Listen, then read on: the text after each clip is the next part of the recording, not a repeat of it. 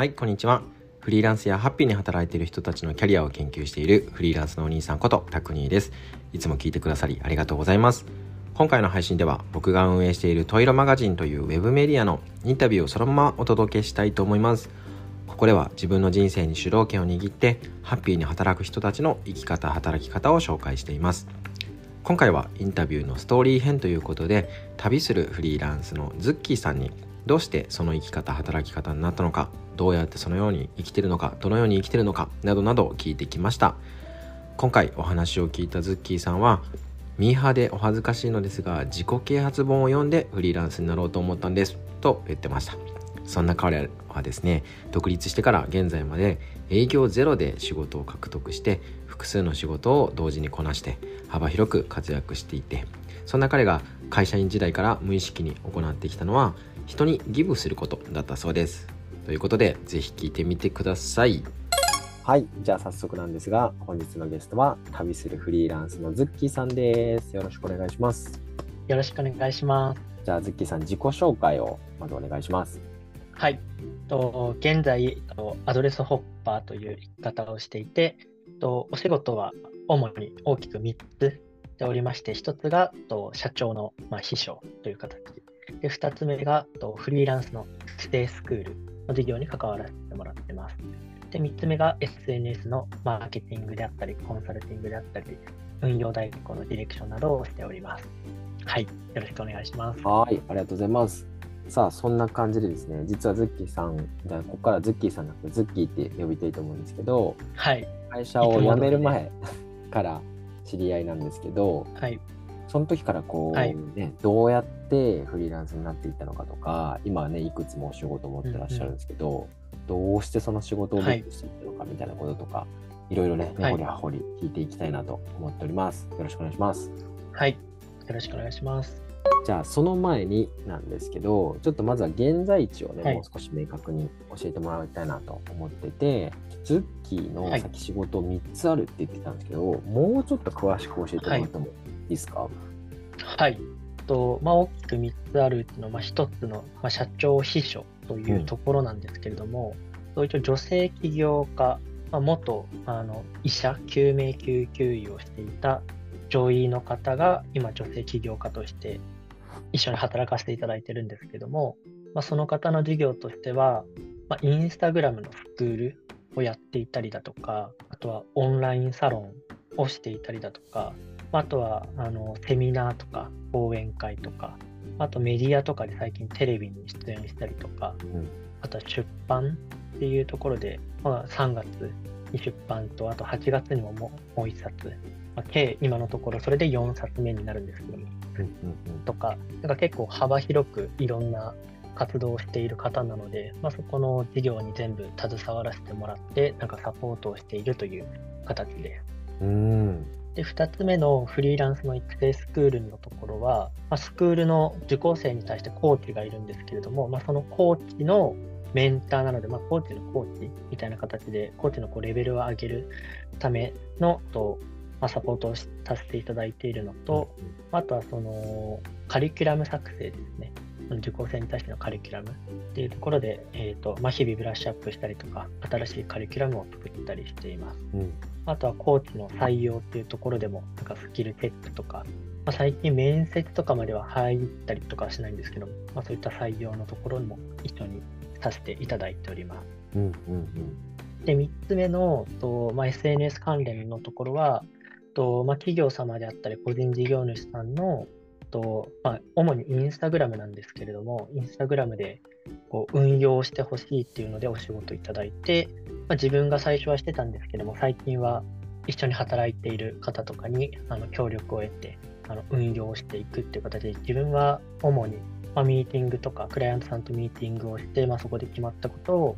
あの一緒に働いている方とかに伝えて、まあ、運用してもらうっていう形で進めてたりとか、あとは単発でなんかインフルエンスマーケティング、インフルエンサーマーケティングのお仕事とかもいただいたりするので、まあ、インスタグラムであったり、TikTok であったりとか、メインインフルエンサーマーケをしたり、あとはなんか YouTube とかもなんか運用をしたりとか、で、なんかディレクション系が結構メインになるんですけど、そういったことも、はい、させていただいております。最初のその社長秘書のお仕事だったりとか2つ目のそのスクールはいのカリキュラムだったり、そうスクールのこうコーチたちを育成する立場だったりみたいなのはそのはい。こう会社の中の、まあ、社長秘書の方は会そのその方のサポートだし、えー、とスクールの方はその会社のサービスのサポートみたいな感じですよね。はい。3つ目のやつはそうですねはい自体が仕事案件を取って自分のこう周りの仲間たちと一緒にやってるみたいな感じなんですか？そうですね。なんか結構、その、最初の社長と関わらせてもらったりだとか、まあ、今までの結構付き合いっていう形で依頼があって、なんか僕自分から営業することは基本的になくて、いろんな人とのなんかつながりっていうところでお仕事をいただいて、で、それを受けて仲間と一緒にこうやっていくっていう形めちゃくちゃすごいな。めっちゃいろいろ全然そんな、忙しそうなんですけどなんかそんな中で、はい。まあアドレスホッパー住所不定のはい、旅しながら生きはい。感じだと思うんですけど、ちょっとその今のこう働き方とか、ライフスタイルみたいなのをお聞きしたいんですけどどんな感じで1週間はい。1週間ですか？うん、どれぐらいまあその働いてるのかな？とかね。働いている時間で言うと、うんあの本当にもう皆さん参考にしないでほしいんですけど、割と、うん、20時間とか働いてるかもしれないです。結構やばいですね。そうですね、なんか基本的に、まあ、朝、前の日何時に寝るかにもよるんですけども、本当先週とか先々週とかは、うん、なんかもう朝、例えば7時に起きて、もう起きたと同時にこうなんか返信をバーってやってとか、でで結構ずーっと仕事してるとなんか気づいたらあもう夜かみたいな感じ。に なってたりとかして、で結局朝までやって寝て起きてとかなんかあまり健康的には良くない。感 じはい。なんかこのタイミングで聞くのはあれですけどちなみにその、でこう会社員時代よりはある程度こう自分で選択して今ライフスタイルを構築していると思うんですけど、なんだろうな現時点での満足度みたいなのでいうと点数で言うとどんな感じなんですか？なんか今こうめっちゃ忙しそうで満足度仕事っぽいんでまだまだその100点じゃないのかなって思ったんですけど、うんうん。そうですね。点数点数で言うとちょっと難しいかもしれないんですけどもうんまあ、70点くらいかなって思っていて、まあ、理由は、まあ、今僕のこの、まあ、人生のフェーズで言うと、うん。まだそんなに自由とかいうレベルではないなって思っていて、と今はこういろんな仕事に携わって経験を積む時期だと思っているので、なので、もうそのくらい、まずは20代のうちは、もう本当にいろんなことをして、まあ、自分のキャパを広げながらいろんな経験をする。うんうんうんで、でなんか30代くらいになったら、なんだろう、自分の事業をこう種植えをし始めて、うん。実際に形にしていって、で、なんか40代になったら、まあ、少しずつ、あの、なんかマネタイズというか、こう回収、今まで頑張ってきたのを回収していってみたいな感じの、なんか自分の中でこうフェーズがあるんですけども、はいはいはい今はもういろんなことをやりまくるフェーズです。うん。まだ20代の時は。っていうので、まあそのくらい一日のほぼほぼ全てを仕事に捧げてますけど、うんうんうん、なんか今はそのフェーズでいいのかなっていうので、まあでも健康とかの面を考えると、まだまだ改善の余地はあるので、70点っていうなるほどなるほど。形でもあれですねやっぱその不可抗力的にその状態になっててストレスフルとかじゃなくて自分で今のねうん話してたようなフェーズだからこの生き方してるっていうのを自分で決めてる感じですよね。そうですね。なのでなんか僕も、なんかもっと時間欲しいとかじゃなくて、うん普通に今やっててすごい楽しいですし、なるほど。なんか飲み会とか行っても早く帰って仕事しようとかなんかうん思ったりうんいいっすねいいっすねいやでもか。確かに本当にマジでこんなこと言いたくないですけどもう俺20代本当運動してこなかったんで30になってからの体力、寝ずに仕事するとか、夜遅くまでその同じ集中力で夜遅くまでやって朝早く起きるとか、もうできません。うん。だから本当20代の体力あるうちにそういう過ごし方で経験値とスキルアップとみたいなのをやるのって超大事ですねっていう関係ない話でした。いやいや、多分。いや結構なんかいろんな先輩方からも、まあそれをできるのは20代のうちだよっていう話をよく言われて、うん、まあそれはサステナブルじゃないから、なんかもっと今後継続的に仕事をしていくための方法を少しずつ考えた方がいいよっていう、まあ、時間の使い方であったり、仕事の量であったりだとか、あといかに自分がなんか手放してこう稼いでいけるかみたいなのを考えながら進んだ方がいいよっていうのは言われるので、その辺も考えながら、そうっすよね。やっていきたいと思ってます。ありがとうございます。だいぶちょっと現在地のところが楽しくなっちゃって、聞きまくりそうになる 大事なのはですね、はい、そんな今まあなんだろうこう自分で選択してあの忙しさを自分で作ってで未来のことも考えてっていうふうに、はい、まあ、前向きにこう生きているというか自分の人生を生きていると思うんですけど、はい、まあ、そうじゃなかったの、はい、暗い時代も僕はまあ見かけていまして、はい、どうやって今に至ったのかみたいなところが一番ねお聞きしたいのでそこちょっと聞いてんですけど、まずその過去から現在のちょっと目次をちょっとね軽く知りたいなと思っていて何歳の時に何して何歳にして、何歳の時にこうフリーになってみたいなちょっとこう略歴を教えてもらってもい。いでしょうか？はい、ありがとうございます。はい、と大学を大学卒業してからで。うん、大学を卒業して、まあ、新卒でと最初製薬会社に入社しました。でそこでと MR と言われる営業まあ、病院とかクリニックとかに行ってと、まあ、ドクターお医者さんに、まあ、薬の情報を提供するというような形の仕事をと、まあ、約4年くらいですかね4年くらいはい最初していましたで、まあ、その製薬会社の中では、まあ、2年目か3年目くらいの時にまあ、結構会社の製品とかいろいろあるんですけども、まあ、そこである一つの製品で全国3位を獲得したっていうのが、まあ、自分の中でもその製薬時代の時の、まあ、成果の一つかなっていう形です。で、2年目くらいの時に少しずつと、まあ、製薬業業界自体は未来は明るいんですけど、その MR っていうのがこう AI とかがこう出てくると、まあ、必要じゃなくなるっていう話が出てきて、まあ、自分が30代、40代になったら急に肩叩かれて、明日から来なくていいよみたいな形になるかなっていうのがなんか想像できたので、まあ、何かしらこう、なんだろう、自分にスキルをつけて、あのまあ、製薬会社をこう立たないといけないんだなっていうのを、まあ、2年目ぐらいでこう感じ始めてでそこから結構悩みに悩んで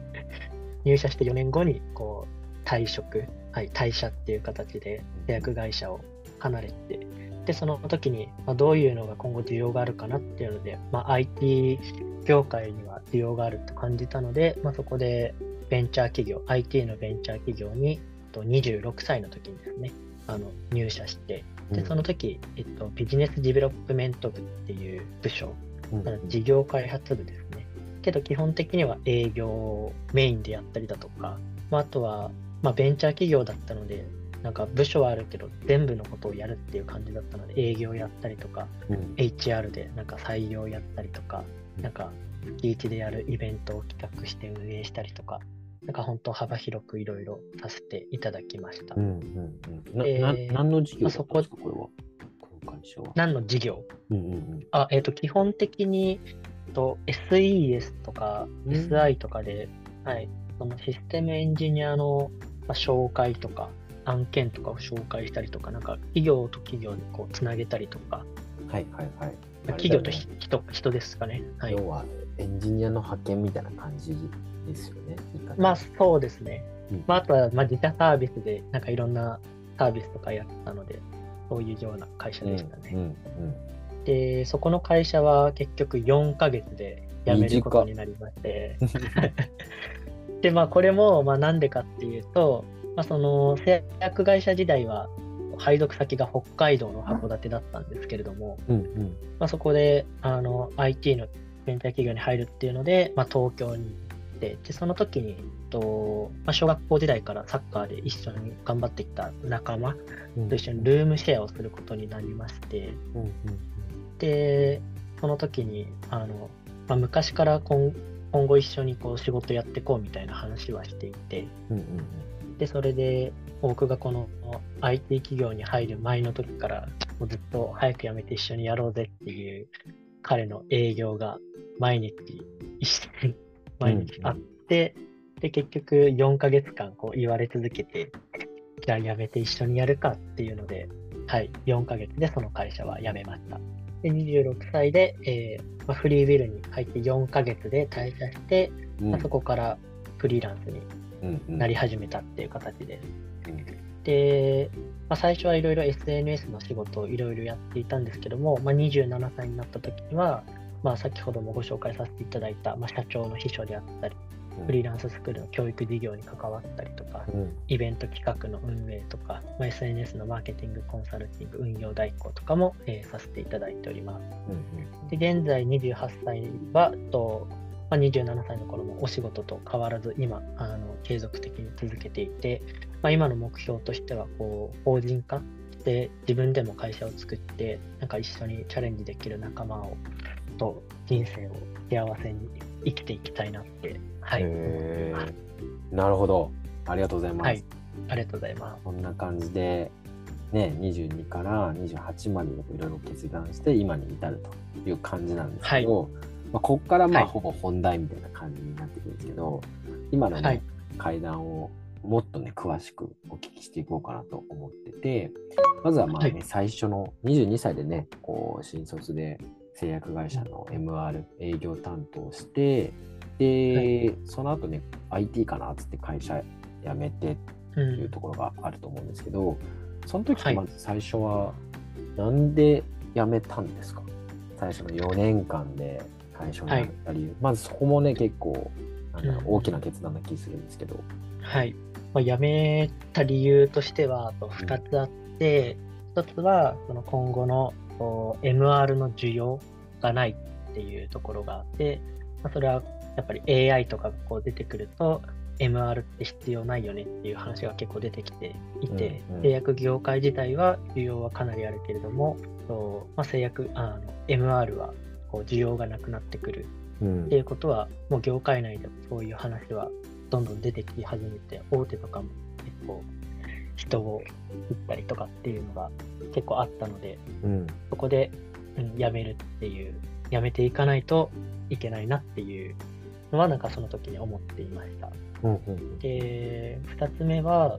とまあ、僕、当時はまあ全然本読まない人だったんですけども、蔦屋書店に行った時に、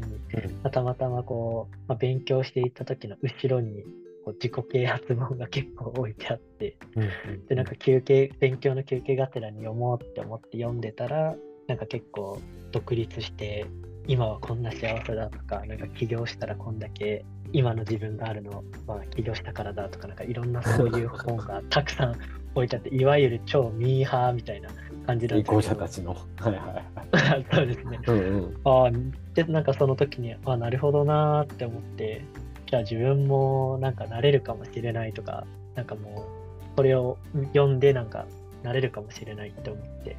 うんよし、今今後独立しようって なんかその時に 思ってなんか、うんうんううんん、やめようって思ったのがなんか、はい、二つの理由ですね。うん。うん。なんか我々出会った時ってまだあれですよね、製薬会社行った時ですよね。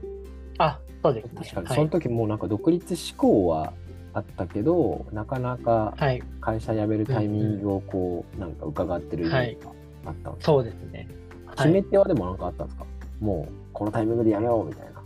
いや、決め手は自分の中でタイミングはここだみたいなのはなかったんですけども、うんうんうん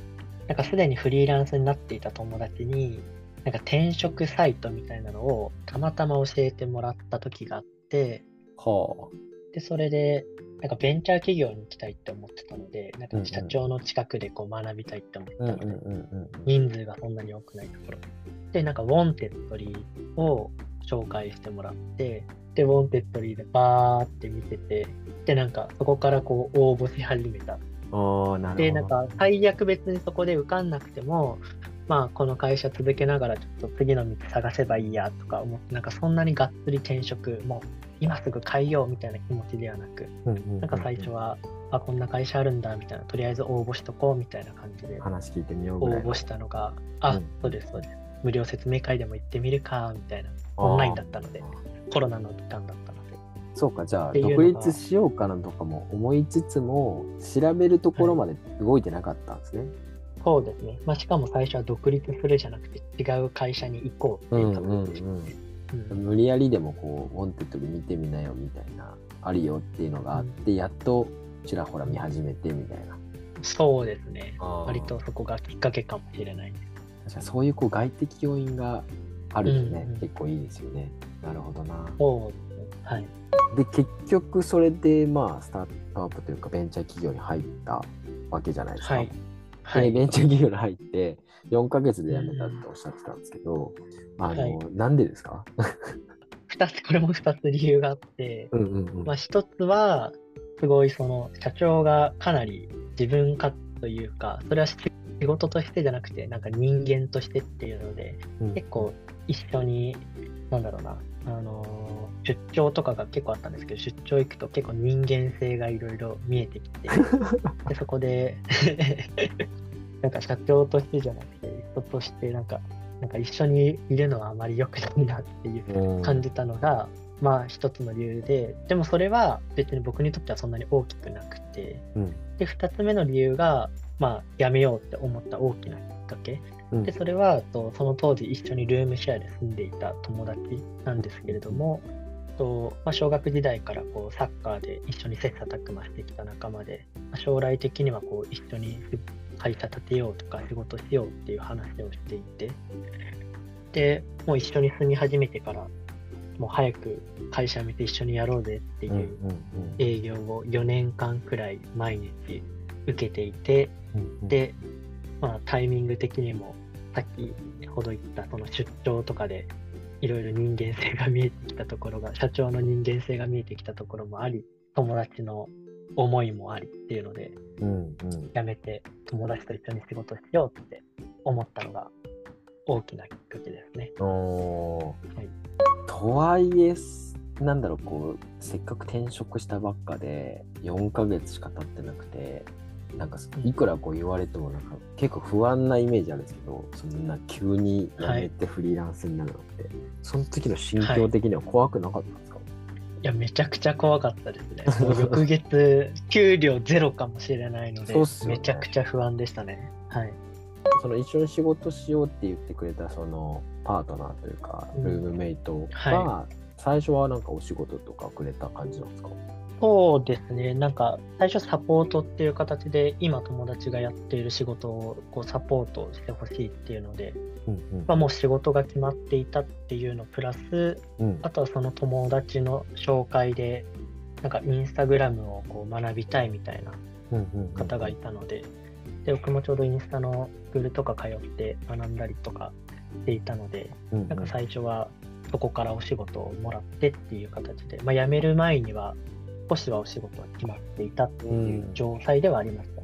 だから最初はその相方というかお仕事をちょっとこはいうもらえる感じだったと思うんですけど、今なんかインスタのスクールにもちょっと行ったことあるっておっしゃってたんですけどそれは何だろう、うん。いつ行ってたんですか？と、それは製薬会社の時の3年目くらいの時に、うんうんうんうん。はい、インスタグラムの、まあ、今一緒に仕事している社長のスクールですね、あにあなるほど、通っていましたね。うんうんうん。はい、そこではなんだろうもうインスタ何を学ぶんですか？インスタを学ぶっていうのは何を学んでたんですか？と、まあ、結構、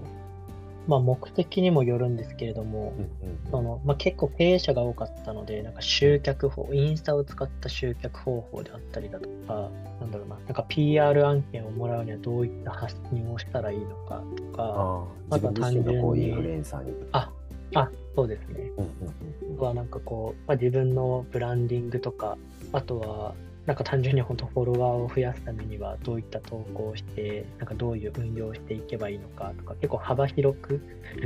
はい、なんかいろいろ教えてくれるようなスクールでしたね。えーどれぐらいの期間どれぐらいの時間学んでたんですか基本的には4ヶ月間なんですけども、ちょうど僕が入った期だけ、その社長の出産の時期もあって、6ヶ月、なので約半年ですね。へっていう期間でした。はい。あじゃあそれで結構そのインスタについてはそこでも学んだし、まあ、自分の、ね、アカウントを育てたってところでなんだ知識だったりスキルだったり経験みたいなものを持ってる状態にはこのタイミングになってたんですね。そうですね。もともとその、スクールに入る前にもうインスタが好きだったので、基本的に本屋で売ってるインスタの本は全部買って読んだりとか、YouTube でも調べて、あそうなんですね。YouTube 見たりとか、はい、なんか自分でググっていろいろ調べて、自分でトライアンドエラーを繰り返して、けど自分でなんかここまでしか伸びないなと思って、もっとさらに極みたいっていうので、たまたまその時に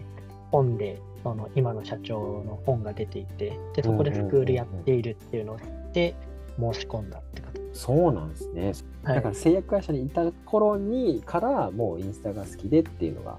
あったんですね。そうですそうです。あそうなんそれって大学時代ぐらいから好きでした。あ好きなのはそれでもともとあってかつさっきその製薬会社で、そのなんだろうはい。スキル身につけた方がいいかな IT スキルがあった方がいいかなっていう時あったじゃないですか、はい、うん。それがインスタにもつながるんですかね。そのスクール行った理由の一つとして。ですねそうですね。なんか最初はこう本当インスタはスキルを身につけるというかただただ本当に好きだったっていうのがあって、うんうんうんうん学学びに行くというよりかはもう好きすぎてもっと知りたいみたいな感じの方が多かったかもほしれないですね。うそうなんだツッキーにとってインスタがそれぐらいの大きいものなんですねそうですね。まあ、基本 SNS が昔から好きだったので、ずっとそんな感じです。はい。あとイメージ的にそのねこうインフルエンサーになりたいというかフォロワーたくさんのアカウントになりたいみたいなイメージありましたか合ってます？そうですね。合ってます。なんか、僕もそれも、なんか、大学4年生の時に友達が言ってたことで、なんか、俺の友達がインスタで、なんか、時計を PR で無料でもらったみたいな話を聞いた時に、は今だったら結構当たり前かもしれないんですけど、当時は無料で時計がもらえるのっていうことに驚きを隠せず。でなんかで、その場でもう自分のプライベートアカウントとは別で新しいアカウントを作って、もうこっち伸ばそうみたいな形で、俺もなんか無料で時計もらいたいみたいな、なんか本当なんかミーハーみたいな考えが最初あって、そこからが始まりみたいな形で、なんかインスタはプライベートでやるものじゃなくて、なるほどな。もはや仕事になるかもしれないみたいな形でやり始めたのがきっかけです。はいはいはい。それで、まあたまたまね、書籍に出会って、こんな学校あるんだと。せっかくだからもっと知りたいからって言って、まあ投資してスクールに入ってっはい。てことなんですね。はい。だから結果的にそのインスタの知識やスキルが身についたみたいな感じなんですね。そうですね。はい。ああ、面白い。なるほど。そうか。はい。でそんな経験もあったからそのインスタマーケじゃないけどその辺とかの仕事も受けられたのか、はい、そうです。なんか最初は本当、もう製薬会社時代から、なんか教えてって言われることが、その運用、インスタの運用について教えてほしいって言われることが結構いろんな方からお話しいただいてたので、うん。まあ本当最初は別にお金取ろうとか思ってないし、うんうん一応働いて副業禁止みたいな感じだったんで、普通になんか教えてたらありがとうみたいな感じで、なんか少しずつそこでつながりができて、で、自分がフリーランスになった時になんか仕事としてうん依頼が来たりとか、なんかそんな流れでしたね。うんうんじゃあこのね話戻ると26のタイミングで会社辞めてフリーランスになって、まあ、相方からもお仕事もらいつつっていう感じだったんですけど、はい。そのフリーランスになりたての頃はもうじゃあなんか順風満帆なスタートって感じだったんですか？そうですね。まあでも順風満帆ではなかった。なんかそこまでその仕事は少しはあるけれども、なんか本当生活できるギリギリの金額みたいな形のスタートだったので、結構不安もありながら、どんどん仕事も増やさないととか、なんか稼がないととか、またもともと製薬会社で働いていて、うん働いていたので、そこの製薬会社の時の年収は超えないと、こうやって辞めてチャレンジしてる意味がないなっていうのは思ったので、うんうんうん。なんかその辺とか結構意識しながら、なんかいろいろ悩みながら、試行錯誤しながら進んできた感じのスタートですね。なんかイメージだと結構そのね、なんだろう、働いてる時間的にはすごい忙しそうだけど、なかなかそのお金の面では生活するのギリギリみたいな、なんか理想のフリーラン思ってたフリーランスと違うみたいな、なんか時期ありましたよね。そうですね、もう最初の時はもうずっとそんな感じでしたね。なんか悶々としてたよね。はい、してました。でもそっからだいぶね、なんか今はこうハッピーに見えるというか、ね、ハッピーというか、ねはい前向きに自分の人生進むようになってっていうのが、んんん結構大きな転換があったんじゃないかなと思うんですけど、何があってこう変わってったかとかあります、そうですね、多分その最初のそのちょっと大変だった時期っていうところで、なんかいろんな人とのなんかつながりというか、うん。なんか今思うと、当時は結構いろんなことをギブしていたのかなって思っていて、まあ、それは仕事とかでも、その金額だったら今はやらないでしょっていうようなことをやったりとか、その依頼してくれる人のためにお金とかめちゃくちゃ少なくても超時間かかってもやっていたりだとかあとはなんか誰かが講演会とかセミナーとかしてる時になんか応援しに行くっていう形で、まあ、そのセミナーとか講演会とかもお金かかるけどお金のない中お金を払ってこう参加してその方と話してなんか来てくれてありがとうみたいなのがーこういうのがあったりとか、なんか最初は、なんか一言で言うと、なんかギブがたくさんあったのかなみたいな、なんか種植えじゃないけど、うんみたいなのがあって、で、なんか徐々にその種を植えたのが少し芽を、芽が出出始めて、いろんなこう仕事をもらえるようになったっていうのはあるかもしれない。うんそっか振り返るとそういうのうん結構ギブしてたのかもしれないなっていうふうなのを気づいたんですね。はい。うん、でもそれこう種まきじゃないけどこうギブいろいろしててなんか天気みたいなのあったんですか元気ですか？徐々にこう変わったのか。はい。うんうんまあ、急にバンって変わったわけではなくて、まあ、徐々にっていう形ではあるんですけれども、うんうんうん。とちょうど去年なので、20まだ6歳、あ、でも26歳のうん。なんか5月ぐらいの時に、なんか先輩、大学の時の先輩に会って、うん。めちゃくちゃ久しぶりに、もう大学卒業ぶりくらいに会って、まあ、その先輩は今、結構有名なところで働いてる方で、本当朝30分だけだったらいいよっていうので時間もらってうんうんうん。お話しした時に、自分のキャパを広げた方がいいよっていう話があって、うん。で、自分に来るお仕事って可能性があるから依頼している。そもそも無理な人にお願いしないから、うん可能性があるから依頼してるから、そういったお話があったら、一番最初はとりあえず全部受注しろっていううん話をいただいて、で、ちょうどそのタイミングで、定期的になんかいろんな仕事の連絡が来たんですよね。自分自身。で、ちょうど先輩からそういう話があったので、全部やろうって思って、こう全部引き受けて、やったのが結構なんか大きかったかなって思って、うんうんうん。その話がなかったら、いや、そんなにできないから、とりあえず1個これだけでやってこうみたいな考えはあったかもしれない。うんうんうんなので、そこでなんか全部受注しまくったみたいなのが、なんか大きい転機かもしれない。おー。まあでもそれもやりつつでこう徐々に徐々に徐々に徐々に仕事が増えてって今ではその社長秘書をやってみたりとか、教育事業の仕事してみたりとか、SNS マーケしてみたりっていうふうに今に至る、はい。ありがとうございますね。そしたらですねまあ結構終盤の方になってくるんですけど今度はこう、はい。過去から今に至るまでをバーって聞いてきたんですけど、はい。じ。ゃあ今現在時点からちょっと過去を振り返ってみてああのはい。時こう仕事辞めてこの生き方してみてよかったなみたいな独立してみてよかったなはい。みたいな思えることあったら教えてもらいたいなと思ってます。い。や、独立してよかったなって思うことはもう多分数えきれないほどたくさんあるかなって思っていて、はいはいはい。まあ、でも今パッと頭に浮かんだことで言うと、うん。まあ、全て仕事もなんかプライベートも全部自分で予定を管理できるので、うんうんうん。なので平日になんかここの研修とか、なんかセミナーとか講演会とかかあっても行って学ぶことができたりだとか、うんうん普通にプライベートでなんかどこか旅行に行くっていう時も休日じゃなくて平日に行けるとか、うんうんあとは今、まあ、パソコンがあればどこでも仕事できる状態なので海外に行って仕事が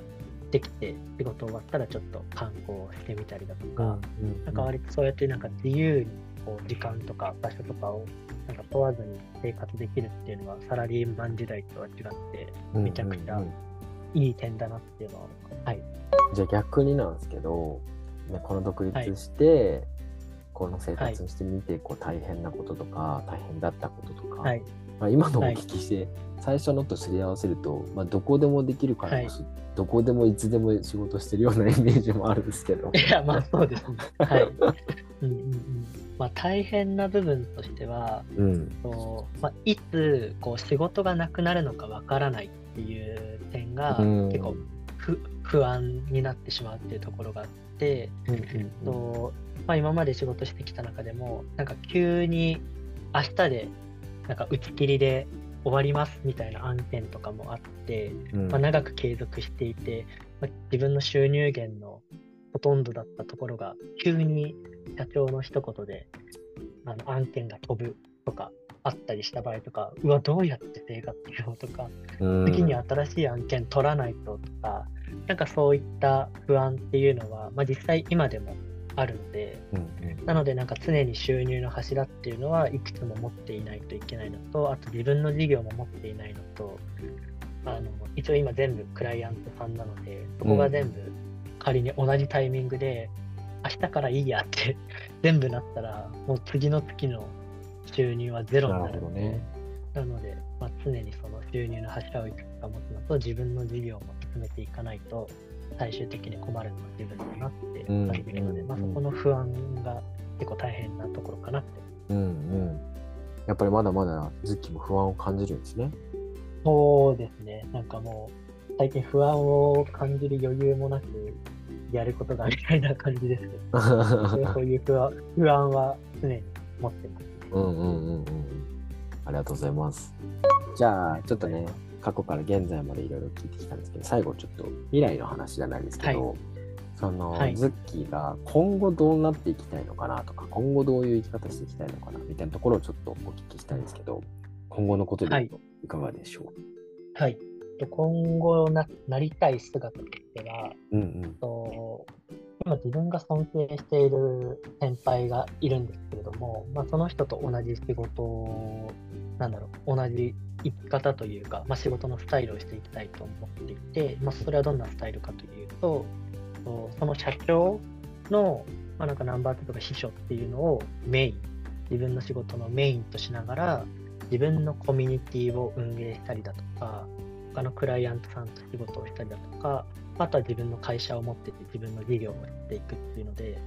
なんか一つの会社にこだわらずに、なんかいろんな仕事をしていく。うん。うんなおかつ自分の会社もあり、自分のなんかコミュニティ、まあ、それがオンラインサロンなのかスクールなのかは別ですけど、うん。うんとか社長秘書をメインとしていろんな仕事をするみたいなうん。形のが結構自分の中で理想だなって、えー思っていますっていうのと、うん。あと僕の中でのなんか人生の幸せっていうのが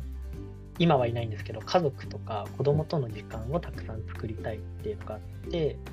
で、まあ、そうなるためにはどうすればいいのかって考えた時にやっぱりオーナーレベルとかになれば結構時間ができたりするので、まあ、そういったようなあのオーナーになれるように今なんか末端の仕事をいろいろしながら少しずつ会社も大きくしていきうん、オーナーになって家族とか子供の時間を作っていきたいっていうのが自分の理想のうん。未来像って感じです。なるほど。ありがとうございます。確かにそのおっしゃってたそのナンバー2としての仕事しながら秘書の仕事しながらこう他にもいろいろやりながらみたいなのって、はいで今の状況になって初めて思い浮かんだこうやりたいことというかなりたい姿ですよね。なんか辞めた当時ははいその映像なんか全く知らなかったし、思ってもなかったじゃないですか。そうですね。はい、思ってなかったです。なんかいろいろこう行動したりとかがむしゃらにやってあこういう人もいるんだみたいなのを知って、うんうんあ自分もこうちょっとはいこの生き方してみたいなみたいになってましたよねなんか。うんうん、いや本当おっしゃる通りです。うん、うん、そうなんだよなやっぱりなんかね知らないうちにこう頭の中でいろいろこう広げたとしてもしゃあないっすよね、うんうん。もっと知った方がいいです。うんはい。じゃあ最後なんですけど、まあ、一応ですねこのトイレマガジンの読者さんとかあの音声配信聞いてくださる方々とかに、まあターゲットって言い方あれですけど僕がちょっと聞いてほしい読んでほしい方々は、やっぱりこう今モヤモヤしている自分の人生これからどうしようかなどうしたらいいかなとか何からやったらいいかなとかっていうふうにこうねなかなかこう踏み出せない方々とかに聞いてほしいなって思ってるんですけどそんな方が目の前にいたらっていうところで、ズッキーさんにちょっとメッセージをはい言っていただきたいなと思ってます。お願いします。はい。多分今、もやもやしている方は、なんか、どうしていいのかわからないっていう状態だとは思うので、うんなので、なんか僕が大事にしていることは、なんか、行動をすることっていうので、なんか行動次第で全てが変わると思っているので、なので、先輩にいろいろ相談してみるとか、うん。なんか自分はなんか何がしたいかっていうのを考えたときに、じゃあそのためにどういう行動を取ったらいいのかとか、あとはなんか、まあ、いろんななんか誘いとかがあったら、まずは行ってみるとか、うんうん。なんかまずはいろいろ行動しないと始まらないし、分かってくることも分からないままになってしまうので、なんかまずは最初はもうひたすら行動しまくることが大事かなって思うので、なのでまずは皆さん行動していただきたいっていうのが、はい、一つあります。そして、僕の中でも大事にしていることは、やめること、始めること、そして続けることっていうのがなんか大事だなって思っていて、まあ、何か新しいことを始めるときに、まあ、何か犠牲にしてやめないといけないことも多分出てくると思うので、そのまあ、僕にはその自分を変えるためにこう仕事を最初の会社を辞めるっていう選択でなかなかここが一番難しいんですけどもなので何かを自分の大切なものとかずっと続けてきたものとか自分を変えるために何かをやめてで新しいことを始めてでその新しいことをこう継続していく多分最初は大変だと思うけどそこでやめずに継続していく成功するまで続けるみたいなところがすごい大事だと思うのでうんなんかそこを意識しながらこうひたすら行動しまくるっていうのが大事だと思うのでうん皆さんも行動しまくっていただければ幸せな人生が待っていると思います。はい。ありがとうございます。はい。ありがとうござい何でもいいですもんね、行動はね。別に先輩に聞くでも、はい。それだけで人生変わる転機になる可能性も大いにありますもんね。はい。うん、動かないと分かんないからね。うん、うん、うん。ありがとうございます。さあ、そんな感じで大量にちょっとね、質問させていただいたんですけど、ズッキーのあの現在もお伝えいただいたし、そこに至るまでのこう経緯であったり、どうやってそこに至ったのかっていうこととか、あの未来のこと、はいのところもちょっとね、いろいろ聞かせてもらいました。ということでですね、はい本日のゲストはですね、旅するフリーランスのズッキーでした。本当に本当にありがとうございます。こちらこそありがとうございました。はい。では以上になります。ありがとうございます。はいいかがだったでしょうか本日は旅するフリーランスのズッキーさんの生き方働き方のストーリーでした参考になりましたでしょうか少しでも皆さんのお役に立てていれば幸いです聞いてくださりありがとうございました。今日も皆さんがハッピーな一日を過ごせますように。まったねー。